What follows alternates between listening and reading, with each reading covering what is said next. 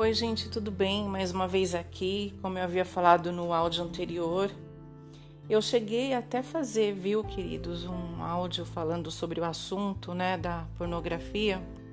É um assunto que tá bombando hoje na internet, né, porque tantos escândalos, líderes religiosos, uns entregando uns aos outros, uns se desculpando, outros se justificando e por aí vai, né?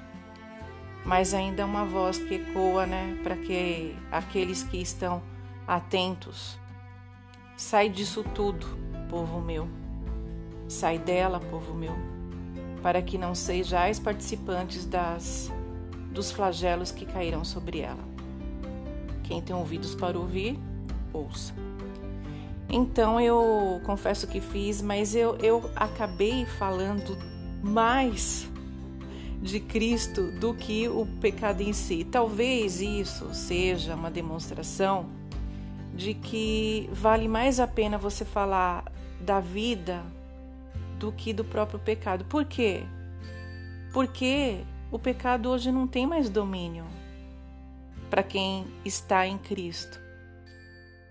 Agora, por que muitos estão nele ainda, né? Essa é a pergunta. Você perguntou para você mesmo por que você não consegue se livrar disso? Eu havia falado que para a pessoa chegar no pecado da pornografia, ela comete outros que antecedem. E um deles é a incredulidade. Mas só para falar que eu não vou comentar nada sobre o assunto, eu só vou dar alguns dados para a pessoa refletir, né? Para você pensar, refletir se vale a pena continuar consumindo isso. Na verdade, isso já consome a pessoa, né? Já consome. Não, uma dica que eu vou dar é para você ver o que, que isso faz com a pessoa, com qualquer vício. O filme é baseado no vício né? Que a, a, o cara é viciado em conteúdos pornográficos, tá? Ele não consegue se livrar disso. Então, ele vai mostrar toda a trajetória e é mais ou menos aqui, mais ou menos não, é aquilo. O abi, um abismo chama outro abismo. Né? Você começa com algo pequenininho e aquilo vai virar um monstro na sua vida que vai acabar te consumindo por inteiro. E a pornografia é uma delas. Mas não sei se você sabe, mas quem consome pornografia constantemente, é, ela tem, ela tende a ter uma redução da massa cinzenta, tá? Isso foi comprovado por institutos é, renomados sobre o desenvolvimento humano, né? Então eles chegaram a essa conclusão através da ressonância magnética, exames de imagem, e eles viram né, o, o mal que causa o consumo disso na nossa mente e o consumo de qualquer outra coisa que nos vicia, né? É, eu falo que são pequenos deuses que ainda muitos cultivam, cultuam, né? Então é muito triste tudo isso. Bom, eu já dei uma dica, né? qual que é o, um, um, o pecado que antecede a pornografia. Fiquem atentos. Mas foi levantado que no, no, no, mês de março, né, da, do, da que teve essa pandemia, que foi o ano passado, só no início, está só no mês de março, houve um aumento assim absurdo em vários países. Eu peguei de alguns países. Na Itália foi 57%, na França 38%, na Espanha 61% e no Brasil em apenas um site 50%.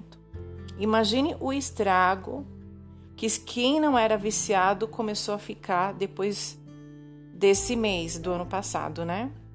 Então para vocês verem o quanto que isso destrói a vida da pessoa. É...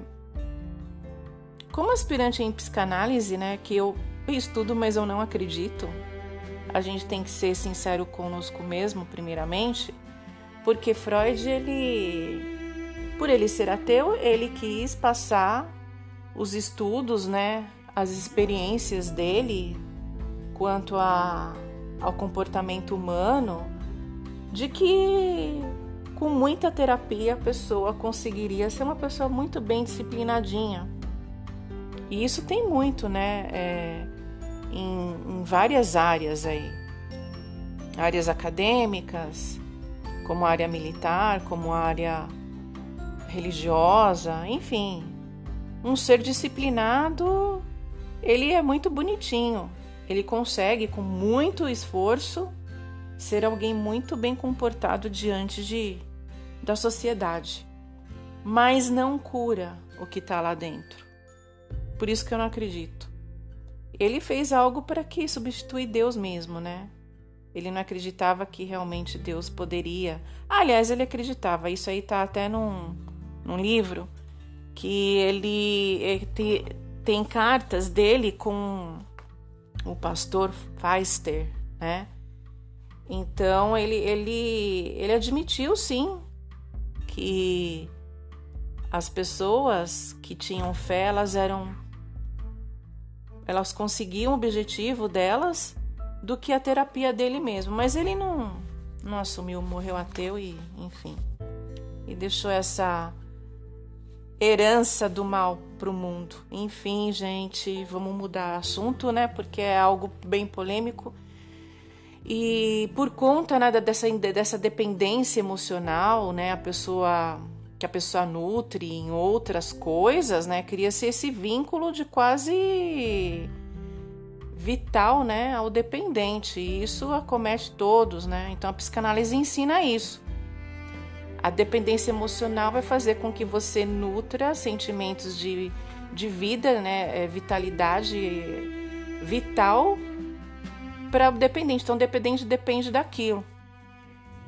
Por isso que eu falei que para a pessoa chegar na pornografia, ela comete outros dois pecados que passam batido. O primeiro é a incredulidade. Por quê? Principalmente para as pessoas que são cristãs. Porque se a pessoa sabe que foi consumado isso lá na cruz do Calvário, ou seja, está feito que, que ela tem que fazer agora? Ser uma pessoa religiosa, ser uma pessoa disciplinadinha, bonitinha, mas tá aquele turbulhão lá dentro dela, adormecido, que basta uma coisinha só mínima para ela poder cair, se lambuzar tudo de novo? Porque é assim que acontece, são recaídas e recaídas. Né? Vocês já viram como que é um viciado quando ele vai para uma clínica de, de desintoxicação? Eles têm recaídas, né? É mais ou menos isso que acontece. Com um religioso também não é diferente. Aliás, o religioso ele é igual uma pessoa viciada, ele não enxerga que ele precisa de ajuda. Esse que é o grande problema. Ele não sabe os limites dele, ele mesmo que impõe, ele mesmo vai na força dele, ele mesmo quer é, fazer tudo com o braço dele, ele mesmo quer fazer as programações que ele acredita que vai salvar ele, que vai deixar ele mais bonitinho, limpinho, disciplinadinho diante dos outros. E por aí vai. Por isso que os fariseus não, não enxergaram ah, quando aquela realidade toda que eles estudavam dia e noite estava diante deles, né? E isso acontece muito hoje em dia. As pessoas substituem a realidade por coisas que não tem valor algum e vão continuar nessa se não se arrependerem e não tiverem um coração humilde diante de Deus. Então, assim, eu não vim aqui trazer receitinha de bolo. Quem estava esperando eu já tinha falado. Não existe receita de bolo, mas existe a verdade. Qual que é a verdade diante de todo esse problema? Né? Seja de pornografia, seja de qualquer outro vício, de bebida, de dependência emocional. Ah, eu não vivo sem tal pessoa, eu não vivo sem, sem aquele, aquele, aquela igreja, sem aquele pastor. O que, que será de mim sem aquele irmão? Sem, sabe, mais ou menos por aí? Tudo isso, viu? São dependências emocionais. Então, o que, que, o que, que, o que, que a gente tem de fazer diante disso tudo? Ué, vocês esqueceram que o Senhor falou? Aquele que permanece na videira ele recebe o quê? O que a videira tem de bom. É João 15, né? Eu sou a videira e vós sois os ramos, né? Os ramos não faz nada. Ele só tá ali, ele só tem que permanecer, ele só tem que permanecer na videira. E aí, quando ele dá fruto, né? Quando ele ele tá bem, ele vai, ele ele poda para que a pessoa, para que o ramo dê mais fruto. Então a gente vai passar por sofrimentos, né? A gente vai passar pelas tentações, pelas aflições, e isso faz parte do crescimento, porque isso vai fazer com que nos tornemos dependentes de fato de quem a gente precisa depender. No caso do exemplo da, da videira, é em Cristo mesmo. Não podemos de forma alguma nos apartar dele, né? É, em Filipenses 2 fala, né? Efetuai, desenvolvei a vossa salvação. Aí as pessoas acham que isso está falando da própria força dela. Só que no versículo seguinte tem algo tão importante que muitas vezes passa batido, né? Deixa eu pegar aqui para vocês. Fala assim, né? É, Efetuai a vossa salvação com temor e tremor, pois Deus é o que opera em vós, tanto querer como efetuar, segundo a sua boa vontade nos remete a essa parábola da videira? Claro que remete. Tem que estar junto, não pode se apartar de forma alguma. Então, é uma entrega total.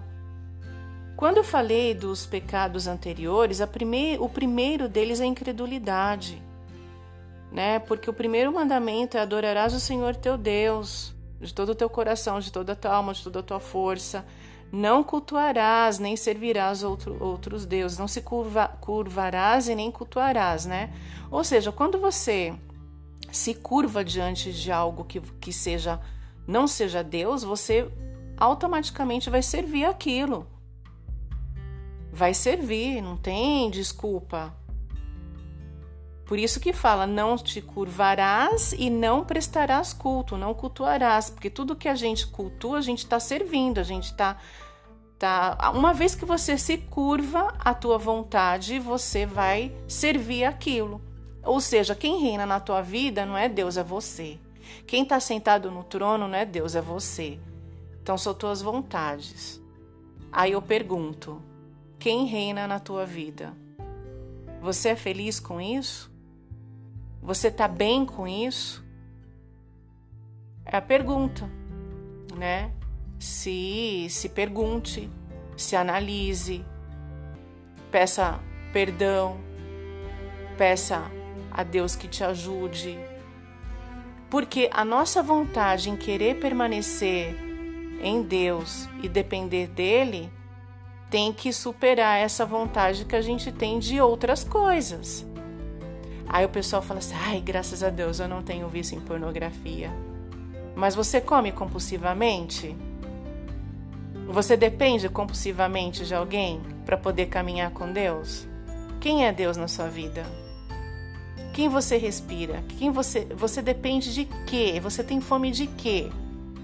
São perguntas primordiais que a gente precisa refletir muito para a gente ter uma vida saudável com o nosso Deus. Então, é, hoje tem até neurociência que está crescendo aí, né? Dando solução para tudo. Incrível que eu vejo líderes cristãos defendendo tudo isso. Aí eu pergunto: vocês ainda estão procurando anticristo? Vocês têm certeza disso?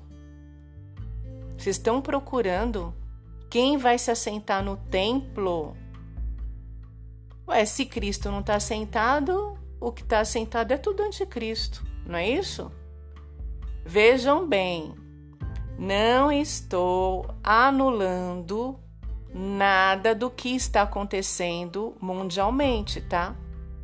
Só que para você poder enxergar o problema na raiz, o problema mesmo, vocês precisam fazer essas perguntas para vocês mesmos porque templo não é Jerusalém. Isso foi quebrado lá desde o encontro de Jesus com a samaritana. não é nem em Samaria nem em Jerusalém. Então, quando eu vejo pessoas falando que o local santo para se adorar a Deus é Jerusalém, dá vontade de chorar, sinceramente. Enfim, não é o foco do assunto hoje, mas eu espero que ficou assim esclarecido de que para a gente poder falar de pecado, se eu fosse falar sobre o assunto em si, um áudio não seria o suficiente e eu ficaria falando só disso minha vida inteira. Só que algo foi feito e uma frase foi gritada. Está feito, está consumado. E o que, que vocês estão têm de fazer agora? Permaneçam em mim, pois quem está em mim e eu nele dá fruto. Os galhos não precisa fazer nada. Apenas confiar.